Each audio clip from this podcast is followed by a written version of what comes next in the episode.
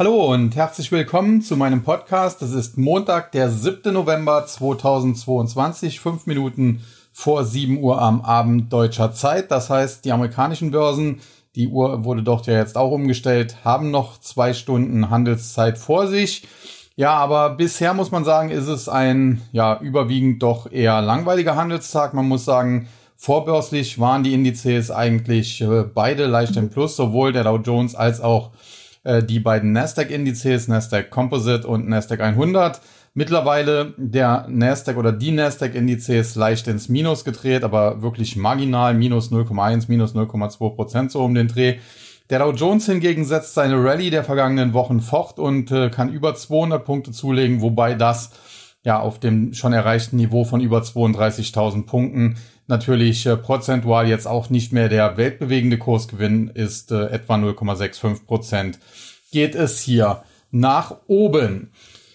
Ja, wie äh, muss man die aktuelle Marktsituation zusammenfassen? Im Prinzip kann man sagen, warten auf Godot, denn wir haben am morgigen 8. November nicht nur meinen fünfjährigen Taggeburtstag, sondern auch die Midterm Elections in den USA und äh, dort wird man sich natürlich sehr stark darauf fokussieren und die Frage ist halt, wie wird diese Wahl ausfallen? Die Wahlumfragen sind eigentlich ziemlich klar. Die Demokraten sind äh, völlig unbeliebt. Äh, der aktuelle Präsident ebenfalls. Äh, darüber berichten deutsche Medien zwar leider nicht so sehr wie seinerzeit über jeden Pups, den Donald Trump gelassen hat. Aber Fakt ist, äh, dass die Amerikaner mit Joe Biden nicht zufrieden sind. Äh, sein Job Approval liegt jedenfalls äh, sehr, sehr niedrig. Und dementsprechend deuten die Wahlumfragen auch eine Art Erdrutschsieg für die Republikaner an, insbesondere von Trump unterstützte Kandidaten und Kandidatinnen, um das auch gendergerecht zu machen, sollen morgen ja gewählt werden. Und äh, das äh, wäre natürlich tendenziell ein positiver Wahlausgang, das muss man so ganz klar sagen. Nicht, äh, weil jetzt die Republikaner so gut für die Börse wären. Das lese ich zwar immer wieder, aber äh, ich bin zu einer Zeit äh, ja an die Börse gekommen. Äh, damals äh, gab es den äh, Bill Clinton, der bei den Demokraten war. Er ist, glaube ich, auf äh, George Bush, äh, den, den Älteren, gefolgt, äh, mit dem damaligen Irakkrieg und so weiter. Und äh, ja, unter diesem Bill Clinton äh, boomte die Börse, äh, was kein Wunder war. Wir hatten damals die Internetrevolution, wenn man so will, also das Aufkommen des World Wide Web. Und später auch ein Barack Obama, ob man ihn nun mag oder nicht, das sei auch völlig dahingestellt. Äh, er hat einiges Positives, einiges Negatives bewirkt. Ich bin da immer sehr differenziert, anders als viele Journalisten in Deutschland. Äh, unter ihm, ja, nachdem es zuvor ja die Finanzkrise gegeben hatte unter George Bush, dem Jüngeren, ging es an den Märkten deutlich nach oben. Und insofern kann man eigentlich nicht so einfach äh, sagen, ja, immer wenn Republikaner an der Macht sind, dann geht's mit den Aktien nach oben und wenn Demokraten gewählt werden, geht's nach unten. Das mag allgemein äh, so die Auffassung sein, aber es war in den letzten 20, 30 Jahren definitiv nicht richtig. Und generell muss man ja auch sagen, es gab natürlich im Laufe der Geschichte einen extremen Wandel. Denn wenn man heute ja die Republikaner eher so als konservativ äh, wahrnimmt äh, und die Demokraten ja als, als progressiv links oder so, äh, war das früher noch ganz anders. Also wenn man äh, weit zurückgeht in die Zeit des amerikanischen Bürgerkriegs, da waren es die Demokraten, die in den Südstaaten die Sklaverei behalten wollten und äh, die Republikaner, ein republikanischer Präsident hat das abgeschafft. Also insofern, das war natürlich ein, äh, ein Wandel in der ja, Geschichte. Und äh, insofern würde ich mich davor hüten, äh, solche einfachen Formeln immer zu bringen, wie ja, unter republikanischen Präsidenten geht's nach oben, unter demokratischen nach unten. Die Geschichte gerade der letzten 20, 30 Jahre hat etwas anderes gezeigt. Man muss natürlich auch dazu sagen, es kommt natürlich auch immer darauf an, wann man ins Amt gewählt wird. Das ist zum Teil vielleicht dann auch ein bisschen Zufall oder halt auch Glück. Äh, beispielsweise Bill Clinton folgte ja äh, da auf den ersten Irakkrieg, wenn man so will. Das heißt, äh, die Wirtschaft in Amerika, der ging es jetzt zwar nicht äh, grottenschlecht, aber auch nicht äh, super gut. Und dann kam das Internet, das natürlich disruptiv gewirkt hat, äh, was neue Geschäftsmodelle ermöglicht hat, die Digitalisierung halt äh, vorangetrieben hat. Und äh, da gab es dann natürlich extreme Wachstumsraten. Ich kann mich noch gut an das Jahr 2000 erinnern und wenn man ein bisschen googelt, findet man das auch. Da gab es den einen oder anderen Artikel, dass die Amerikaner, dass die USA bald schuldenfrei sein könnten, weil eben die Wirtschaft unter Clinton derart geboomt hat, die Steuereinnahmen derart hoch waren, und der gute Mann gar nicht wusste, wie er das Geld ausgeben sollte. Und dann dachte man, okay, dann werden die ihre Schulden zurückfahren. Dann kam eben äh, George Bush, der Jüngere, und hat äh, Steuern gesenkt, äh, zum Teil blödsinnigerweise muss man das sogar sagen, und hat damit quasi einen Immobilienboom, der unter Clinton schon eingeleitet worden war, noch befeuert und irgendwann ist dann die Immobilienblase geplatzt und wir hatten dann eben die Finanzkrise. Also insofern ganz so einfach sollte man es sich nicht machen, aber Fakt ist auch, dass die Börse immer ganz gut läuft, weltweit muss man sagen, wenn die Politik ja sich entweder komplett raushält, weil das vielleicht der politische Ansatz einer, einer Regierung ist, oder aber wenn sie dazu gezwungen wird, sich rauszuhalten, weil es eben nicht äh, unbedingt zu einer Regierungsbildung kommt. Und äh, das klassische Beispiel hier ist Belgien. Dort gibt's ja auch immer politisch sehr viel Ärger äh, mit den Flamen und Wallonen, glaube ich, sind es. Die einen möchten sich gerne Deutschland anschließen, die anderen sind eher frankophil oder möchten sich eher Frankreich anschließen. Deswegen das Land dort auch sehr stark gesplittet und da gab es in der Vergangenheit halt Wahlergebnisse, äh, dass sich da ja Parteien eben nicht auf eine Regierungsbildung einigen konnten und äh, dementsprechend äh, hatte man da quasi so eine Notfallregierung, eine geschäftsführende Regierung, wenn man so will, die aber natürlich dann keine großen Reformen oder irgendwelche Gesetze beschließen konnte. Und das tat der Börse da richtig gut. Es gab eben keine politischen Störfeuer, kann man eben vielleicht auch einfacher formulieren. Und äh, dementsprechend äh, lief es in Belgien an der Börse zu dieser Zeit ganz, ganz gut. Insofern, wenn die Republikaner tatsächlich dann morgen diesen Erdrutschsieg äh, landen sollten, das werden wir auch nicht unbedingt schon morgen wissen, sondern in den Tagen danach dann langsam werden die Ergebnisse endgültig eintrudeln dann könnte das dazu führen, dass aus äh, Joe Biden eine lame duck im Präsidentenamt eben wird, weil er eben nicht mehr die, äh, die Kammern, die er da braucht, äh, den Senat und den Kongress hinter sich hat, das Haus hinter sich hat und äh, ja, das könnte für die US-Börse tatsächlich sogar positiv wirken. Dann haben wir in wenigen Tagen, glaube jetzt am Donnerstag ist es, dann wäre es der 10. November, natürlich auch noch die Consumer Price Indizes, also die Inflationsdaten, wenn man so will da muss man sagen, aktuell die Erwartungen auch äh, ja sehr, sehr negativ. Also man erwartet, dass die Inflation sich kaum abschwächt. Im letzten Monat war es 8,2 Prozent.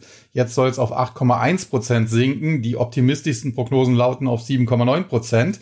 Muss man mal schauen, was da am Ende rauskommt. Ich weiß nicht, ob es in diesem Monat schon überragend bessere Daten gibt. Also wenn es zum Beispiel 7,5 Prozent würden, dann wäre das sicherlich ein Grund für die Börse erstmal zu feiern. Aber ich glaube nach wie vor, dass die Inflation durch die US-Notenbank, äh, durch diese aggressiven Zinsschritte, die es gegeben hat, und äh, die Fed sieht sich ja auch noch nicht am Ende, äh, dass die tatsächlich am Ende eingefangen werden kann. Und dann werden wir deutlich rückläufen, rücklaufende Inflationsdaten in den nächsten zwei, drei, vier Monaten irgendwann sehen. Und äh, das wird dann natürlich auch äh, die Angst vor der Geldpolitik ein bisschen nehmen. Wobei natürlich im Hintergrund immer noch das Schreckgespenst äh, quantitativ Tightening eben äh, ja doch äh, zu finden ist, auch wenn die äh, Zinsangst dann so langsam aus dem Markt gehen sollte, weil man eben sagt, ja, okay, bei etwa fünf Prozent, ob das jetzt 0,25 äh, Prozent mehr oder weniger werden, äh, das sei äh, mal dahingestellt, aber so etwa bei fünf Prozent, äh, da wird die Notenbank fertig sein.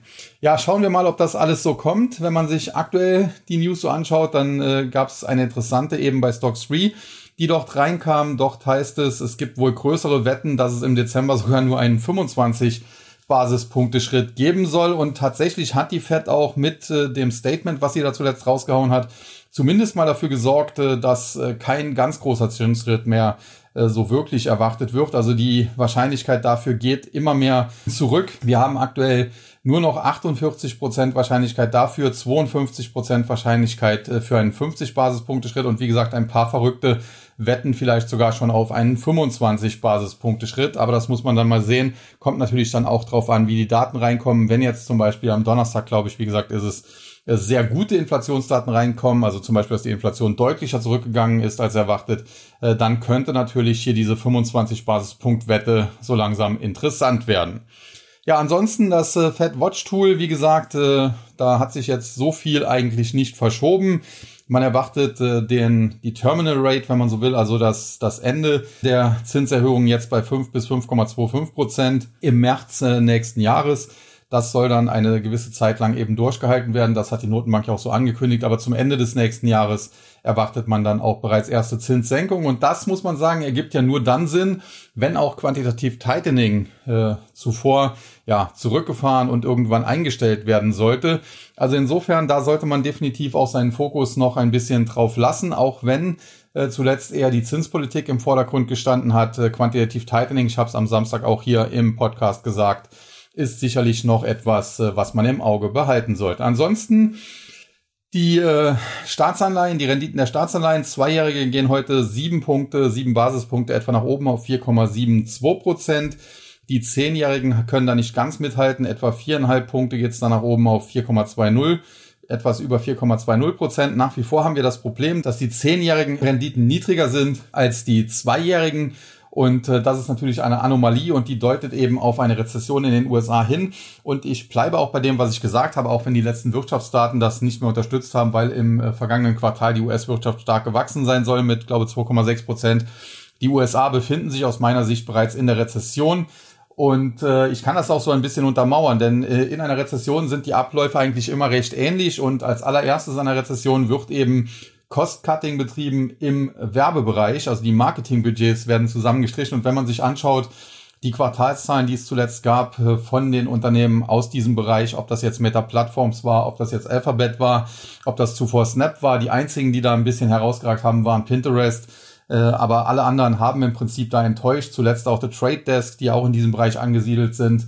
Äh, zumindest die Aktie unter Druck gestanden. Und vor diesem Hintergrund äh, muss man eigentlich davon ausgehen, äh, Cost-Cutting, Marketingkosten werden bereits zusammengestrichen. Das ist immer die, der erste Schritt äh, in einer Rezession, weil das natürlich am einfachsten ist. Später folgen dann auch Entlassungen und es gab jetzt heute auch einen Artikel vom Kollegen Clemens Schmale, der darauf hingewiesen hat, der US-Arbeitsmarkt, der würde sich halt noch sehr stark zeigen und das habe die Fed zuletzt auch mehrfach betont und das ist ja prinzipiell auch absolut richtig, also da kann man ja nicht widersprechen. Das Problem ist halt nur, der Arbeitsmarkt ist eigentlich immer ein nachlaufender Indikator, weil immer das Letzte, was passiert, weil es eben auch schwierig ist, äh, das äh, ja zu kommunizieren. Also da kann man als Firma natürlich leicht in die Kritik geraten. Man siehe sich die Entlassungen bei Twitter jetzt äh, vor wenigen Tagen an.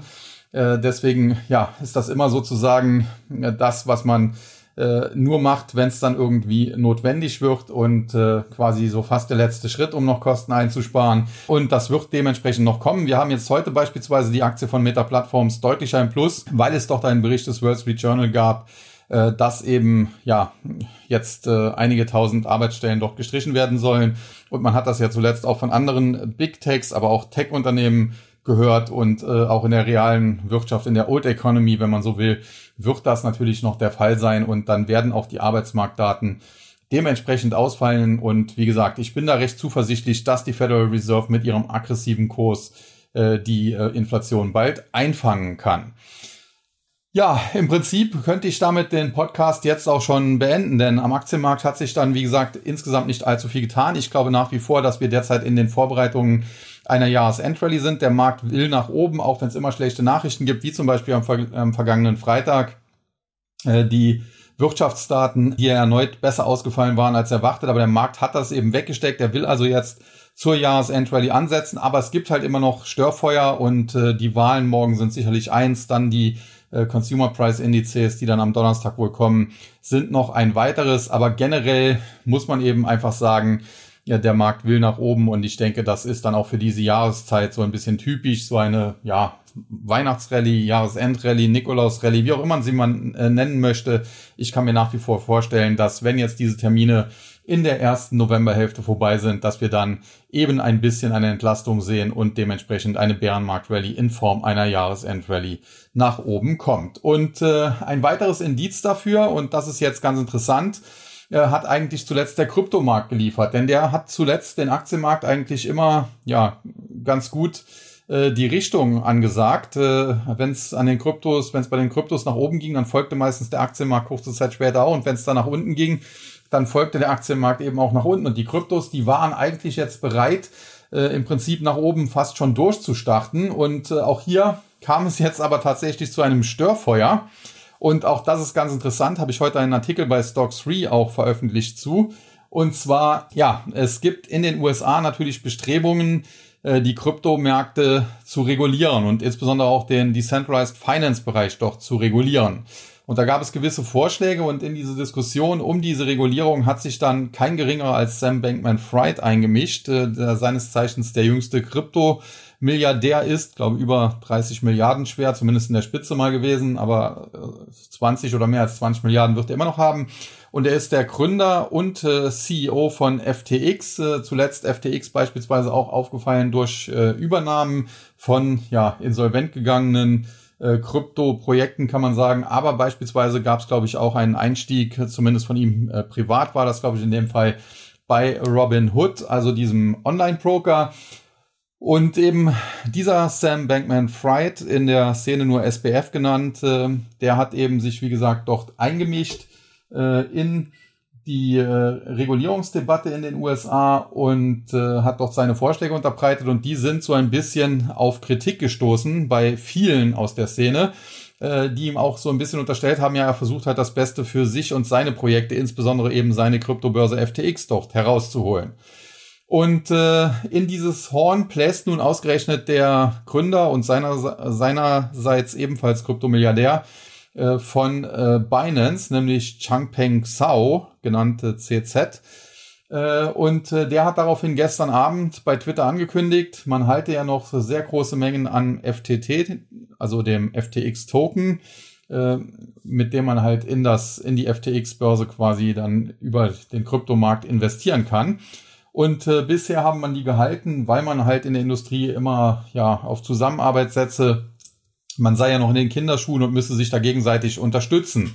Und äh, jetzt äh, sieht er halt in diesen ja, Regulierungsvorschlägen von Sam Bankman-Fried einen Verstoß quasi sozusagen gegen so eine Art Ehrenkodex in der Branche und deswegen wolle sich Binance eben von diesen äh, Beständen trennen. Und äh, das hat zum einen dazu geführt, äh, dass eben dieser FTT, also FTX-Token, äh, Abkürzung FTT, deutlicher unter Druck geraten ist, hat in den letzten zwei, drei Tagen 15 Prozent verloren und hat auch den gesamten Kryptomarkt mit nach unten gerissen. Insbesondere natürlich Projekte, die auf FTX äh, sehr prominent vertreten sind.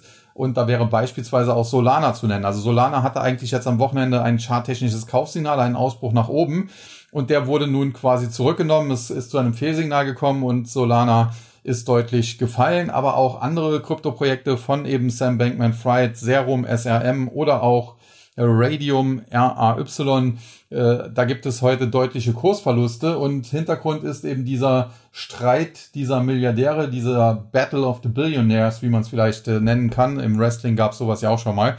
Und äh, ja, das hat den ganzen Kryptomarkt belastet. Insofern äh, muss man jetzt mal schauen. Aus meiner Sicht ist da wieder sehr viel FUD, also Fear, Uncertainty und Doubt, äh, Angst, Unsicherheit und Zweifel auf Deutsch im Spiel.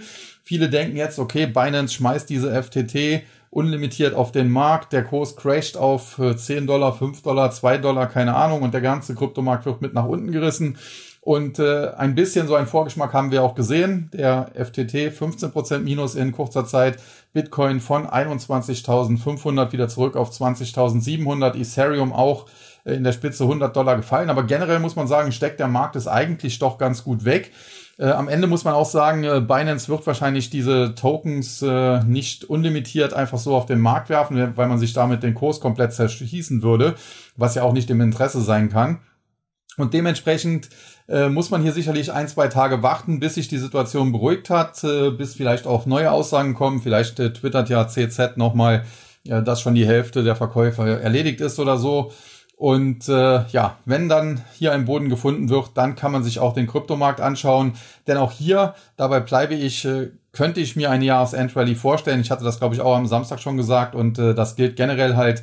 Es steht eben sehr viel Überschussliquidität am Seitenrand und wenn die eben in die Märkte hineinfließt, ja, dann äh, kann das eben dafür sorgen, dass es doch zu Kursgewinnen kommt. In diesem Zusammenhang möchte ich dann auch gerne auf äh, die Seite cryptotrading.de äh, mit K geschrieben, also die deutsche Version, und in einem Wort hinweisen. Über die kann man nämlich auch meinen Crypto-Trading-Kurs buchen. Es gibt ja auch ein Buch dazu, das kann man sich vielleicht bei Amazon dann auch noch bestellen, aber die einen mögen es vielleicht lieber als Buch und lesen und ja, eignen sich selber vielleicht gewisse Sachen an. Andere haben es vielleicht eher ein bisschen ja als Videoformat, äh, wo dann auch äh, gewisse Dinge vielleicht besser gezeigt werden können. Und wir haben ja vor, ja, ist mittlerweile auch schon etwas mehr als ein Jahr her, einen entsprechenden Kurs damals gedreht und äh, wie gesagt über die Seite cryptotrading.de k r y p t o t r a ding.de, also die deutsche Version Krypto mit K geschrieben, ohne Bindestrich und so weiter, kommt man auf diese Seite und kann sich diesen Kurs anschauen und gerne natürlich auch buchen. Ja, das ist so ein bisschen Eigenwerbung, die muss natürlich auch immer in so einem äh, Podcast sein. Es kostet ja auch ein bisschen Geld, so etwas äh, auf die Beine zu stellen. Man braucht äh, Serverplatz, es kostet natürlich auch Zeit. Und ich denke, wenn das kostenlos zur Verfügung gestellt wird, äh, dann kann man damit leben, wenn auch so solche Hinweise, so ein bisschen Eigenwerbung dann mal kommen. Ansonsten äh, habe ich eigentlich für heute nicht viel zu sagen. Der DAX heute relativ äh, stabil im Handel gelegen. Ich hatte ja doch am vergangenen Donnerstag im freien Stocks Free Terminal Stream darauf hingewiesen, dass wenn man den DAX Long nehmen äh, wolle, das jetzt tun müsse bei etwa 13.040, 13.035 Punkten. Das Kursziel, was ich genannt hatte, war 13.520. Wir waren heute im Top weit drüber, fast schon bei 13.600. Aktuell notieren wir um die 13.525. Ist also voll aufgegangen. Es gab dann jetzt auch äh, einige, die gesagt haben, ja okay, äh, mehr solche Ansagen. Also grundsätzlich äh, ich kann natürlich nicht all solche Ansagen in den kostenlosen Bereich immer packen. Das mache ich hin und wieder mal gerne, äh, um auch so ein bisschen zu zeigen, wie man äh, traden muss. Aber äh, grundsätzlich muss ich mich natürlich schon auf meine zahlenden äh, Kunden fokussieren und auf die auch konzentrieren, denn die äh, bezahlen eben dafür. Und äh, zum Zweiten muss ich aber an dieser Stelle auch ganz klar sagen, der DAX ist für mich eigentlich ein ziemlicher Schrottindex. Da kann ich mich jetzt natürlich auch in die Nesseln setzen. Vielleicht, äh, weil dort eher Old Economy drin ist, äh, geht ja in den nächsten Wochen und Monaten äh, besser als äh, beispielsweise die Nasdaq-Indizes. Aber grundsätzlich ist es ein ziemlicher Schrottindex. Äh, das beste Unternehmen, das drin war, Linde, will jetzt auch da weg. Also das spricht jetzt auch nicht gerade dafür. Und äh, von daher überlasse ich den DAX eigentlich gerne anderen, zumal er meistens ohnehin nur das macht, was die US-Indizes vorgeben. Äh, insofern, das war mal ein Quick and Dirty DAX Trade, wenn man so will, um auch mal aufzuzeigen, äh, wie man sowas am besten äh, traden kann. Das ist voll aufgegangen. Ich habe auch dazu geschrieben, dass das natürlich High Risk war, dass man auch einen Steng, äh, Steng, einen engen Stop-Loss äh, setzen sollte. Äh, aber wie gesagt, ich möchte jetzt hier nicht ins DAX-Trading einsteigen. Äh, für Schrotthandel sind andere zuständig. Und äh, ja, von daher der Hinweis, dass das ein schöner Trade war, ja. Äh, aber generell der DAX äh, ist jetzt nicht unbedingt der Index, der mir am besten liegt. Und generell auch muss ich sagen, das wissen aber die meisten, habe ich so meine Probleme mit der Politik in Deutschland, in Europa. Da ist mir alles viel zu viel ideologisch und äh, zu wenig äh, sinnvoll. Und ja, die EZB und der Euro, da kann man natürlich auch lange Geschichten zu erzählen. Ja, das soll es äh, dann für heute gewesen sein. Der Podcast am heutigen Montag mal etwas kürzer, weil eben auch nicht so viel zu erzählen ist. Morgen kommen dann die Midterm Elections. Wir können die leider in dem Geburtstagswebinar nicht äh, live verfolgen, weil ja Zeitverschiebung zu USA ist da halt zu groß. Wir werden vielleicht so ein bisschen äh, erste Ergebnisse da reinkriegen, aber ja, ansonsten werde ich halt die Midterm Elections, wenn es denn wirklich überraschende Ergebnisse geben sollte, vielleicht äh, ja am, am Mittwoch äh, besprechen. Ansonsten dann am Freitag, Samstag im nächsten Podcast. Und das soll es dann für heute gewesen sein. In diesem Sinne verabschiede ich mich wie immer an dieser Stelle und sage Tschüss und Bye-bye bis zum nächsten Mal. Es verabschiedet sich Ihr euer Sascha Huber.